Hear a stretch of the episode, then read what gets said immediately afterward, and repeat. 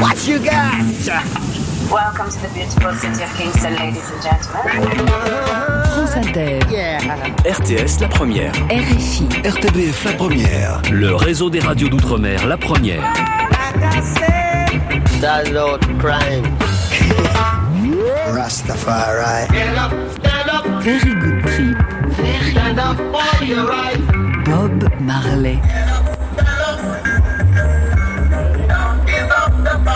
Mishka Al-Sayas, Our music is a part, I was a part, you know. Aujourd'hui, le moment est venu. De quoi Eh bien, de vous raconter comment, après avoir subi bien des déboires et des avanies, un chanteur, surgi d'une île des Caraïbes appartenant au tiers-monde, a pu se hisser au sommet au point de devenir une des figures les plus aimées et admirées d'un jeune public mondial à l'égal d'un John Lennon ou d'un Bob Dylan. Et même une sorte de mythe vivant dans cet Occident déboussolé du milieu des années 70. Un héros rebelle qui a fait rêver, danser et vibrer toute une jeunesse mondiale d'un cœur unanime. Alors avant que je vous raconte tout ça, laissez-moi vous entraîner dans une petite boîte de Los Angeles située à Hollywood, hein, le Roxy Club. Nous sommes en mai 1976 et aux États-Unis, Bob Marley et les Wailers sont loin d'attirer les foules et se produisent devant un petit public de connaisseurs, pas plus de 500 personnes, qui, vous allez l'entendre, n'en perdent pas une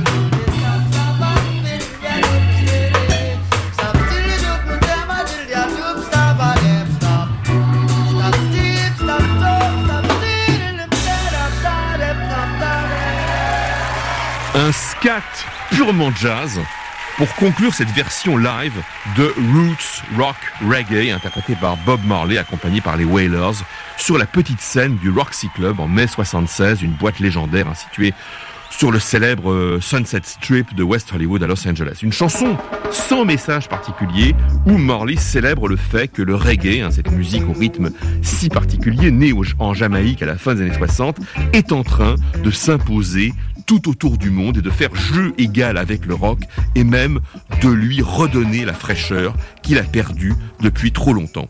Si vous suivez avec attention notre feuilleton estival, vous savez que le chemin a été, pour Marley, sinueux et escarpé, jonché de stations désespérantes. Nous en étions restés à cette année 1972, une année où par une sorte de coup du destin, la chance a tourné pour lui. Pour la première fois, alors qu'il n'y croyait plus, Bob Marley se fait enfin distribuer les bonnes cartes. Le premier à croire en sa destinée internationale, je vous l'ai raconté, a été le chanteur texan Johnny Nash, très sensible aux musiques des Caraïbes. Et sans lui, il faut le souligner, Bob Marley n'aurait jamais chanté en dehors de sa Jamaïque natale. Nash et son manager Danny Sims ont eu une approche très professionnelle, certes, mais sans imagination. Ils pensaient, c'était logique, qu'il suffisait d'adapter la voix et les chansons de Marley à des styles à la mode que le grand public connaissait et appréciait pour que ça marche. Un exemple de cette approche, c'est le 45 tours, sorti en 72, Reggae on Broadway, qui lui faut enregistrer pour la marque CBS.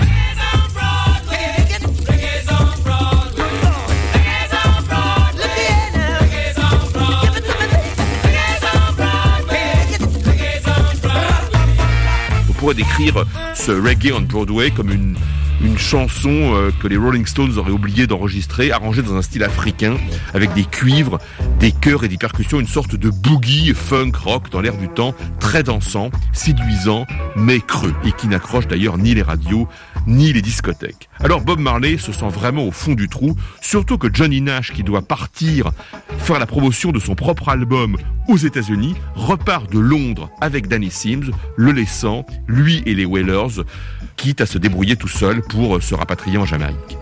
C'est alors que, comme je vous le disais, le destin met sur la route de Bob Marley un homme providentiel. Plutôt, faudrait dire une sorte de parieur visionnaire. Chris Blackwell, c'est son nom, appartient à un tout autre milieu que Bob Marley. Il est blanc, fils de famille, il a été élevé dans le luxe et a fréquenté les meilleures écoles anglaises. Il parle avec un accent aristocratique et à la passion du jeu, où il a su manifester les qualités requises, bluff et sang-froid. Cela dit, Blackwell a un point commun, et non des moindres. Avec Bob Marley, ils sont l'un et l'autre jamaïcains. Chris Blackwell, un fils unique, a passé comme lui son enfance à Kingston. Enfin, pas dans le même quartier, bien sûr. Blackwell dans le nord résidentiel de Kingston, sur Waterloo Road, où se situe la luxueuse propriété de ses parents qui gèrent une fortune familiale faite dans le commerce. Un autre point commun et de taille existe entre les deux hommes, la passion pour la musique et une oreille exceptionnelle. Blackwell a découvert le jazz à New York. À la grande époque du bebop, il a même rencontré Miles Davis. Et ce garçon a trouvé là son destin. Ce garçon que beaucoup voient comme un playboy désinvolte, prend depuis toujours en fait la musique très au sérieux. Il a été le premier à diffuser en Jamaïque des disques de rhythm and blues et de jazz américain, un des premiers aussi à superviser des enregistrements locaux en Jamaïque et surtout à les vendre en Angleterre où une importante communauté jamaïcaine s'est implantée et dont les rangs grossissent à partir de euh, la déclaration d'indépendance. Établi à Londres, où il a fondé euh, sa compagnie, Island, hein, comme une île, Chris Blackwell est même parvenu en 1964 à faire un succès mondial d'une chanson ska qui s'appelle My Boy Lollipop, interprétée par une adolescente à la voix perçante, Millie Small. Mais en 1972, quelque chose de plus intime le fait vibrer quand il rencontre Bob Marley qu'il n'avait encore jamais vu. La foi Rasta, une foi que Chris Blackwell ne partage pas, mais à laquelle le relie pourtant une expérience qui a marqué sa vie. Un jour, lors d'une sortie en mer, son voilier s'est échoué sur un banc de sable et il lui a fallu regagner le rivage très éloigné à la nage. Épuisé, Blackwell s'est évanoui sur la plage. Il aurait peut-être péri d'inanition si des membres une communauté rasta ne l'avait pas recueilli, soigné, remis sur pied et peut-être même sauvé. Des rastas dont il a pu découvrir l'humanité et la générosité. Et puis, Chris Blackwell a aussi une revanche à prendre sur le destin. À la suite d'affaires malencontreuses, sa famille a dû en effet vendre la belle demeure où il avait grandi. Il a été chassé du paradis et grâce à Bob Marley, il croit, non, il sait qu'il va le reconquérir.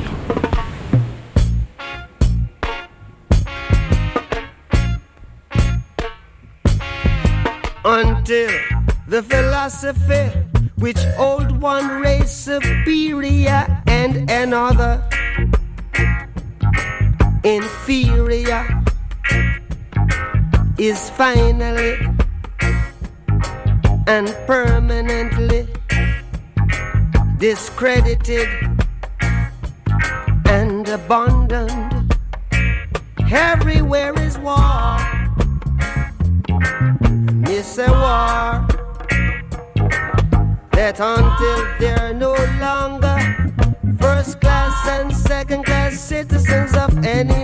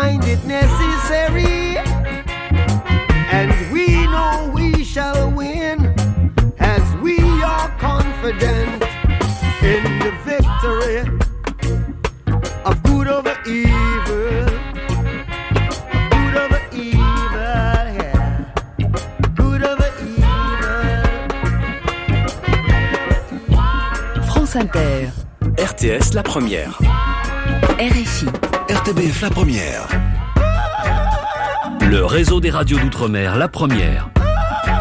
Very Good Trip, Bob Marley.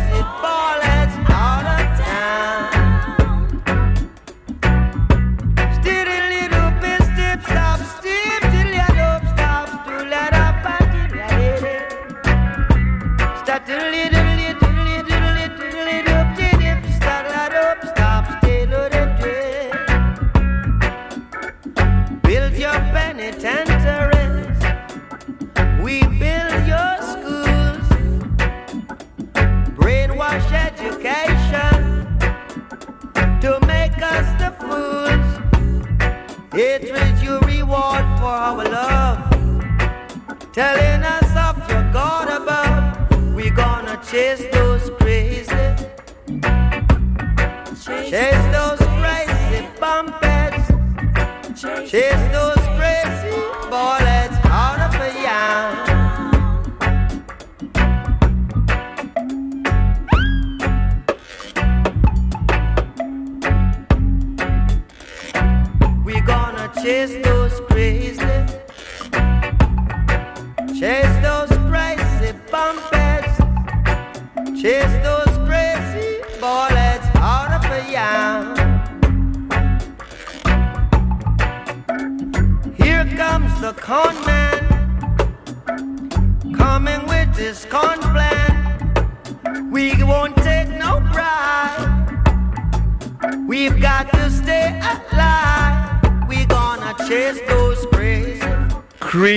Baldhead, hein, Morley prononce Ballhead, euh, une chanson extraite de l'album Rastaman Vibration sorti en 76 et signée Bob Marley and the Wailers. Une chanson liée à une expérience précise. En 1976, Chris Blackwell, l'homme que je vous ai présenté tout à l'heure, a installé Bob Marley et sa tribu dans la propriété qui lui appartient, assise sur une avenue de l'est de Kingston, Hope Road.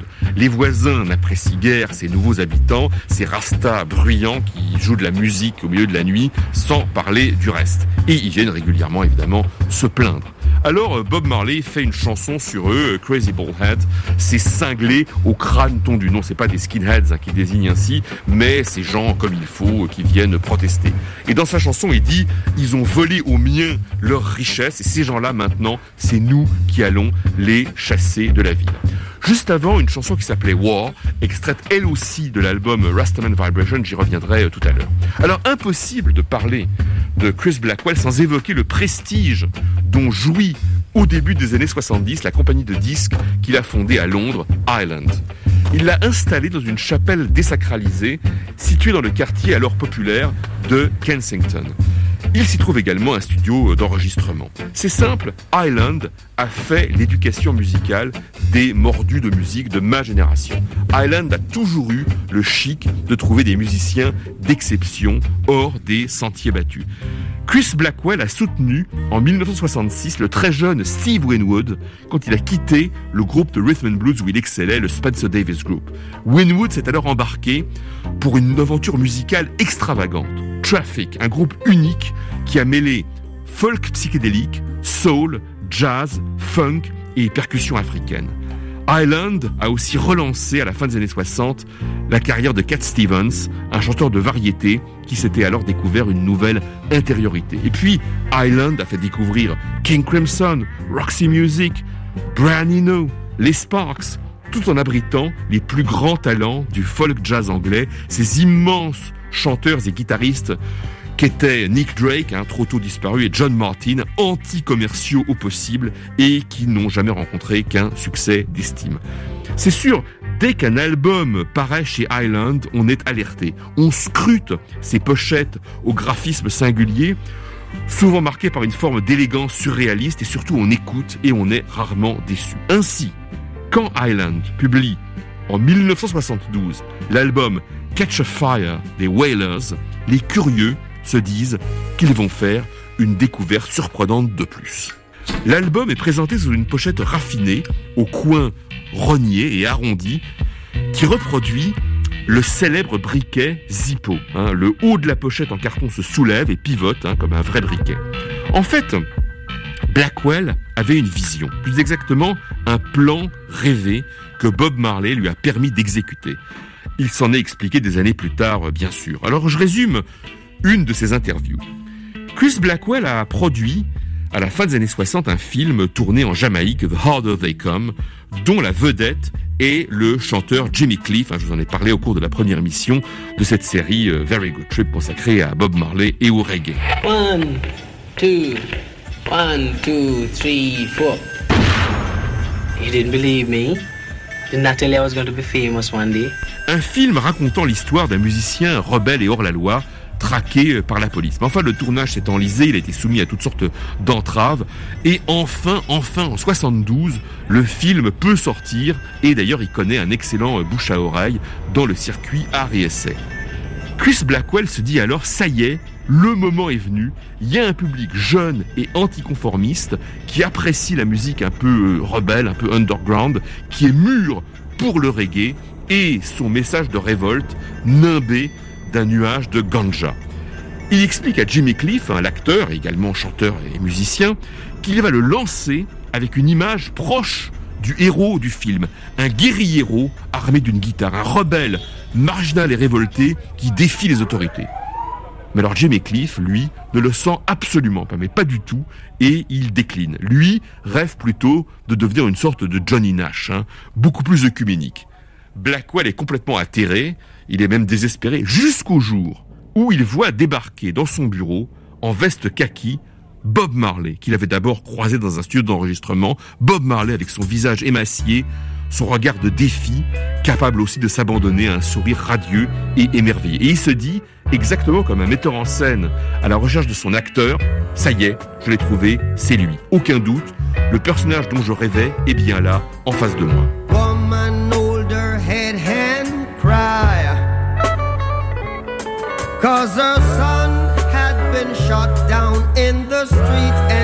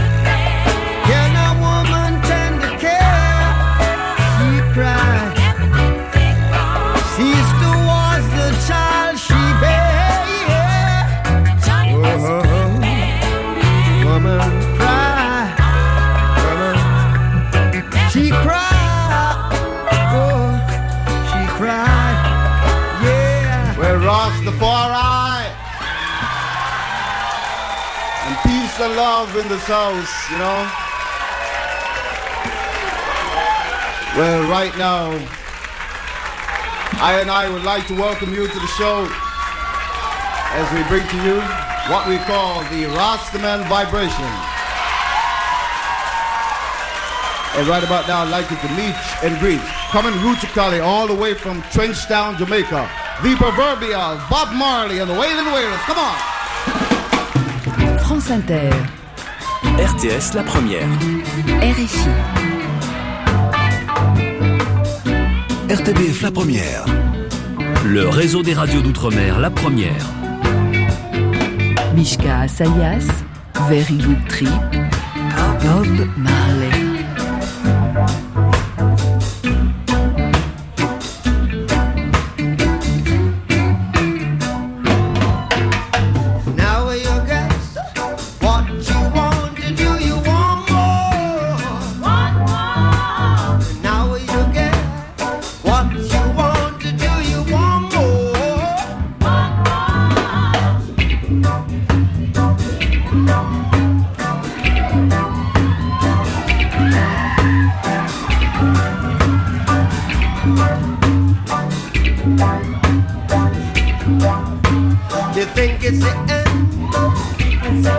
But it's just the beginning. You think it's the end,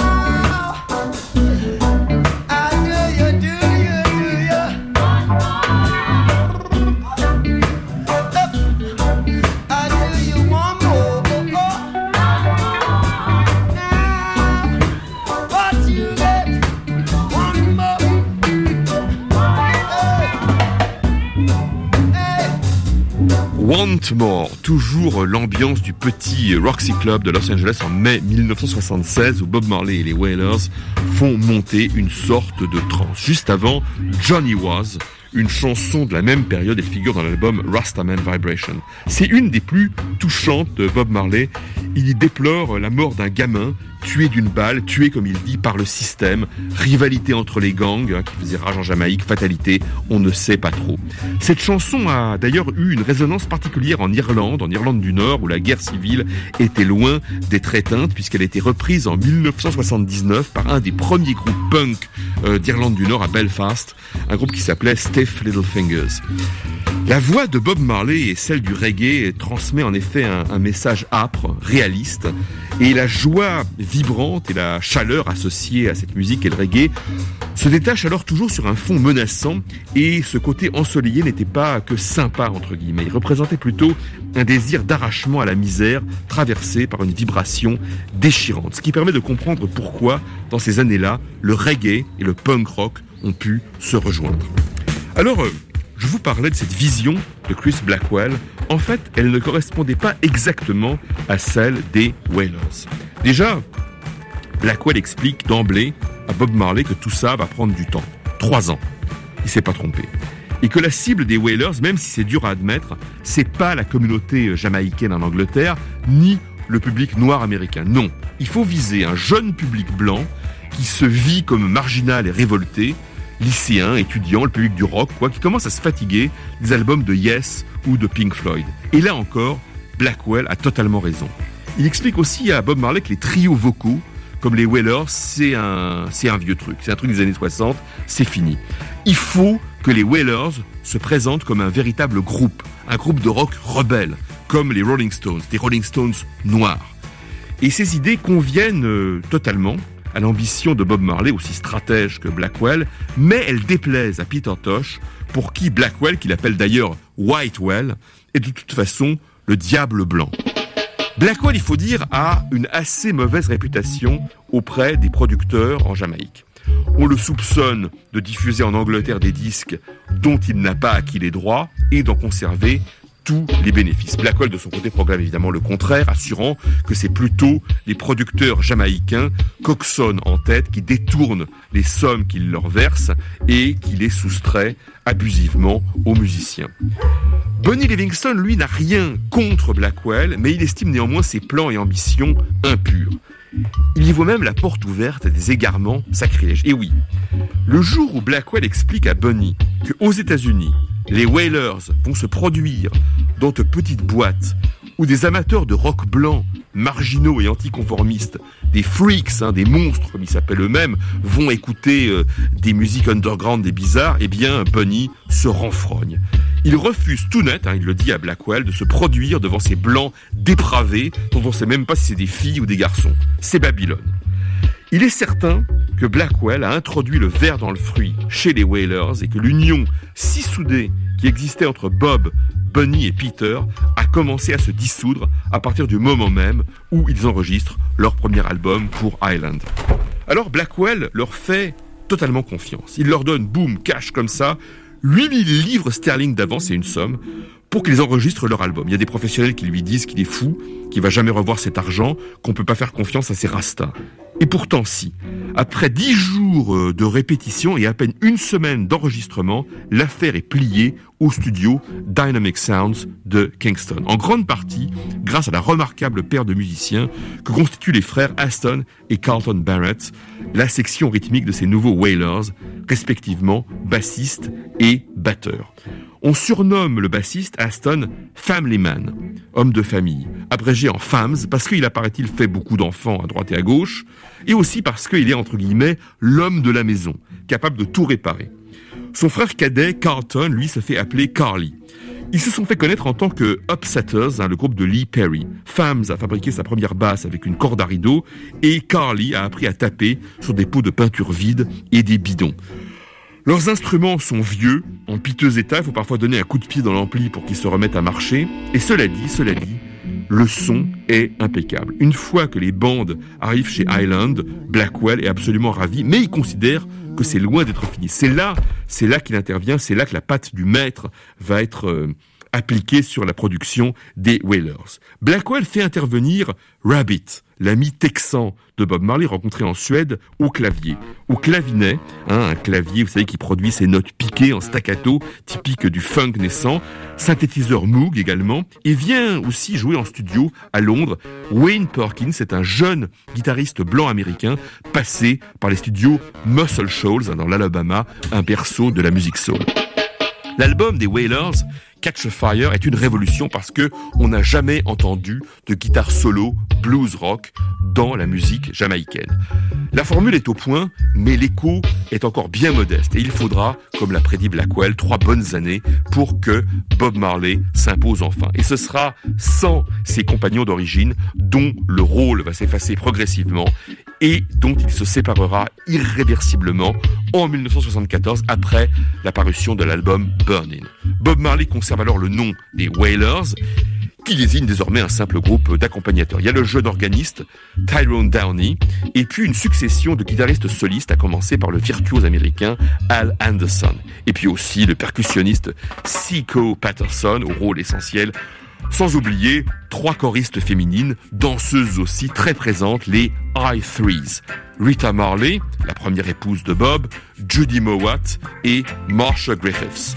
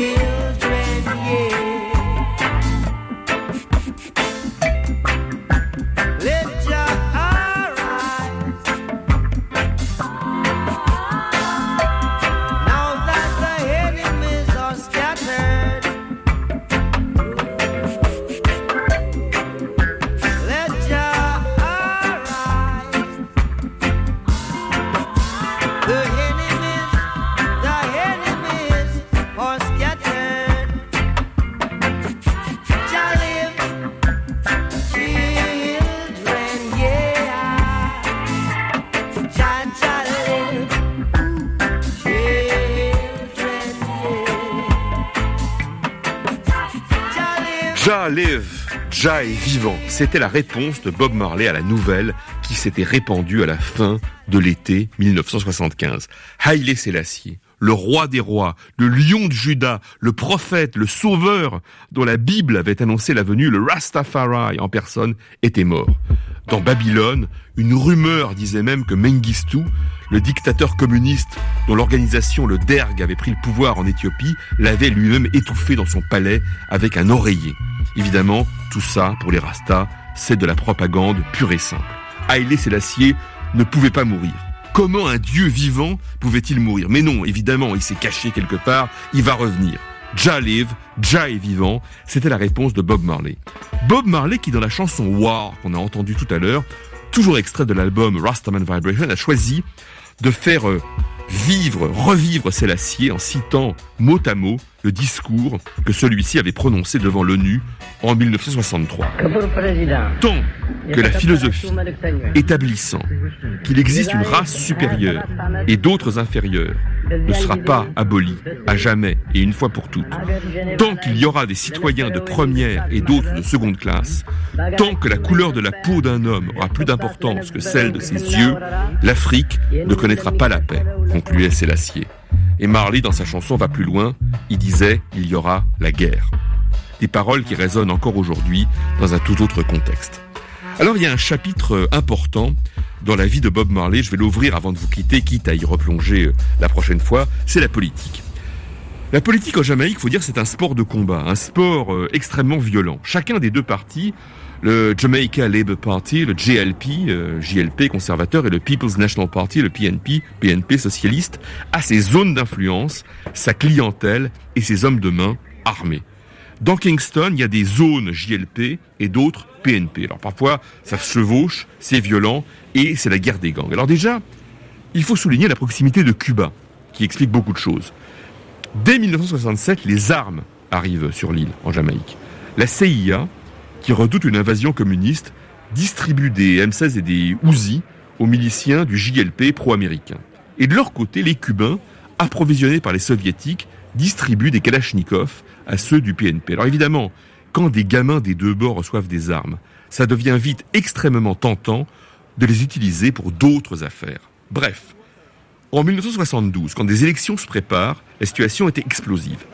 Et c'est très délicat pour Marley qui a des amis des deux côtés, même si le quartier de Trenchtown est clairement PNP. Vu le prestige de Marley, Michael Manley, hein, le leader du PNP, tente de l'embrigader pour une tournée de soutien à son parti. Alors euh, Marley est un peu rétif, il n'a pas trop envie de se fâcher avec le camp adverse. Mais Michael Manley a un argument de poids.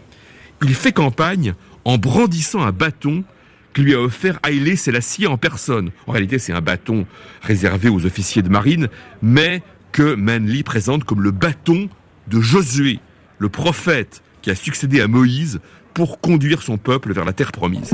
Bref, Lee Wailers chante pour le PNP de l'arrière d'un camion qui fait une tournée électorale avec d'autres musiciens qui soutiennent Michael Manley. Bunny Livingston, toujours assez terre à terre, précise qu'en fait ils y sont allés parce que Manley payait bien. Toujours est-il Michael Manley et son programme soulèvent une vague d'espoir chez les Jamaïcains démunis et surtout les Rastas qui pensent qu'il va les délivrer de l'oppression et accessoirement légaliser la ganja. C'est un point qui a son importance. Michael Manley est élu et au début, eh bien, c'est l'euphorie. Il met en route une réforme agraire, il instaure des allocations familiales, un revenu minimum. Seulement arrive le choc pétrolier de 1973 et c'est la catastrophe. Les prix augmentent et seuls les riches vont s'en tirer. Manly taxe les compagnies internationales pour faire rentrer de l'argent, mais celles-ci préfèrent prendre la fuite. Et les États-Unis refusent de renflouer la Jamaïque en lui prêtant de l'argent, en posant comme condition une rupture inconditionnelle avec Cuba, ce que Manly se refuse à faire. Le pays est donc en faillite, on ne trouve plus de médicaments, c'est la pénurie, tout est rationné, et on est obligé de s'affilier au parti dominant pour recevoir un job, une aide, un logement. C'est la guerre civile et l'enfer pour les habitants de l'île. Quand une nouvelle élection se prépare en 1976, Michael Manley sait que ça va être difficile pour lui et son parti, qui en même temps représente encore le seul espoir pour tous ces déshérités. Et il tient à organiser un concert de soutien avec Bob Marley et les Wailers. Marley n'est pas du tout convaincu. Comme il l'a dit dans la chanson Revolution en 1974, Never make a politician grant you a favor. They will always want to control you forever. Ne laisse jamais un politicien te rendre un service. Après, il va vouloir te contrôler toute ta vie. France Inter, RTS La Première. RFI, RTBF La Première. Le réseau des radios d'outre-mer La Première. Mishka Asalias, Very Good Trip, Bob Marley. feeling out, feeling down. This feeling wouldn't leave me alone.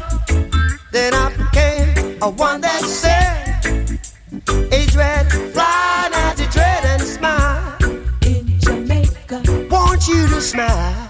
in Jamaica, yo. Get it together right In. Jamaica, Get things together right now. Jamaica, yo. Just such Simple time. Roots people, a said I see you're having fun. Rocking to the roots and rocker. Oh, island in the sun. Oh, oh.